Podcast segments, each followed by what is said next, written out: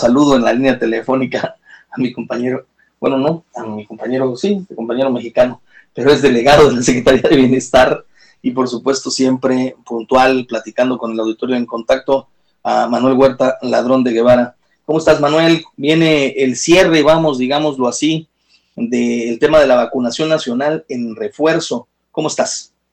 Buenos días. Bueno, antes que nada, compañero, es una palabra extraordinaria. La usamos mucho a partir de los años 80 para entre los ciudadanos identificarnos.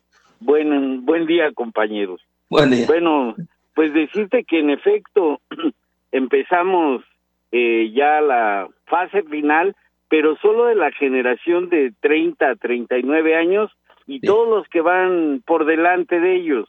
Eh, fíjate que son cerca de 150 municipios, un poco más. Hoy, por ejemplo, no voy a leer todos, pero imagínate, el día de hoy empezamos Pueblo Viejo, Las Vigas, Camarón Tejera y luego, luego estamos empezando también en Gutiérrez Zamora, Nauta, Tolucero, Tepatlasco, San Rafael, Paso el Macho, Cozuleacaque, Las Choapas, Papantla, por mencionar algunos, pero es el resto de municipios. Y ya tenemos abierta la plataforma para la generación de 18 en adelante porque vamos a seguir vacunando a todos los que ya les logramos vacunar primera, segunda dosis, el refuerzo es muy importante. El crudo invierno no nos deja, ve ahorita nada más el nivel de frío que tenemos en el país y siempre el refuerzo ayuda a seguir previniendo esta enfermedad que todavía la Organización Mundial de la Salud no baja el nivel de pandemia que tenemos por lo desconocido que es, es decir, aunque ya tenemos menos este problemas porque los contagios no derivan en hospitalizaciones, en eh, desenlaces fatales, no deja de tener efectos nocivos para la salud, no solo por estar enfermo, sino por las secuelas que el propio COVID deja.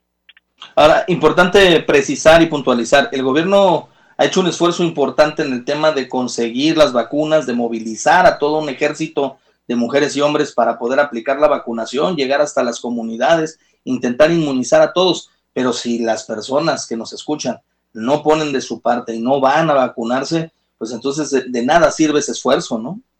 Sí, Luis, fíjate que yo siempre reconozco que el pueblo es el principal motor de nuestro trabajo, de la transformación, porque para que haya las vacunas, primero hay impuestos que se pagan, hay recursos que existen. El gobierno solo tiene como mérito administrar el dinero del pueblo y si lo hace sin corrupción y con austeridad republicana nos tiene que ir bien.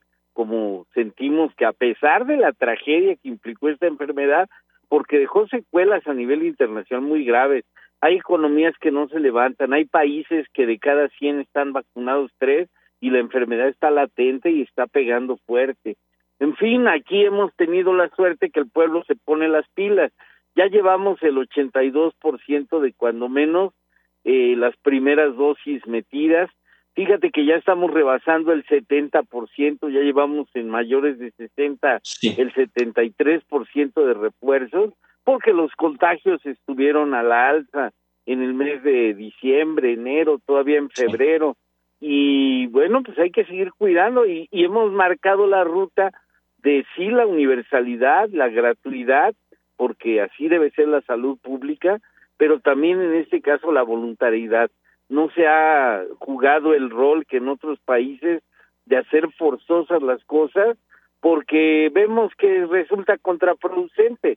Ha sido en Europa grandes de grandes manifestaciones, problemas sociales, porque dicen que a fuerza ni los zapatos entran. Entonces apelamos a la conciencia de la gente y yo veo que la gente sí toma conciencia, a veces hay que decirlo, las oportunidades son diferentes para los que viven en la sierra a los que vivimos en las zonas urbanas. Y si hay ese gran esfuerzo y se seguirá haciendo, reitero, 151 municipios ahorita, de aquí a los primeros días de marzo. Y después otra recorrido por los 212 municipios con la generación 18 en adelante. Y no dudemos que luego vamos con la generación de 15 a 17 que se decidió vacunar, incluyendo los que cumplen 15 años en este 2022 y atentos a lo que nos mandate la Organización Mundial de la Salud, abierta las plataformas todas para que se inscriban, sobre todo también los menores con comorbilidad de 12 años en adelante, porque hemos señalado que por ley, por convicción y por salud pública no vacunaremos a los menores de 12 años. Pues muy bien, Manuel, estamos al pendiente, iremos dando seguimiento, acompañando en este esfuerzo y en esta eh, batalla que se está dando para acabar con el COVID-19 y por supuesto seguirle informando al auditorio. Te agradezco el tiempo, te mando un abrazo. Luis, agradecerles a ustedes porque sin ustedes la gente no estaría informada.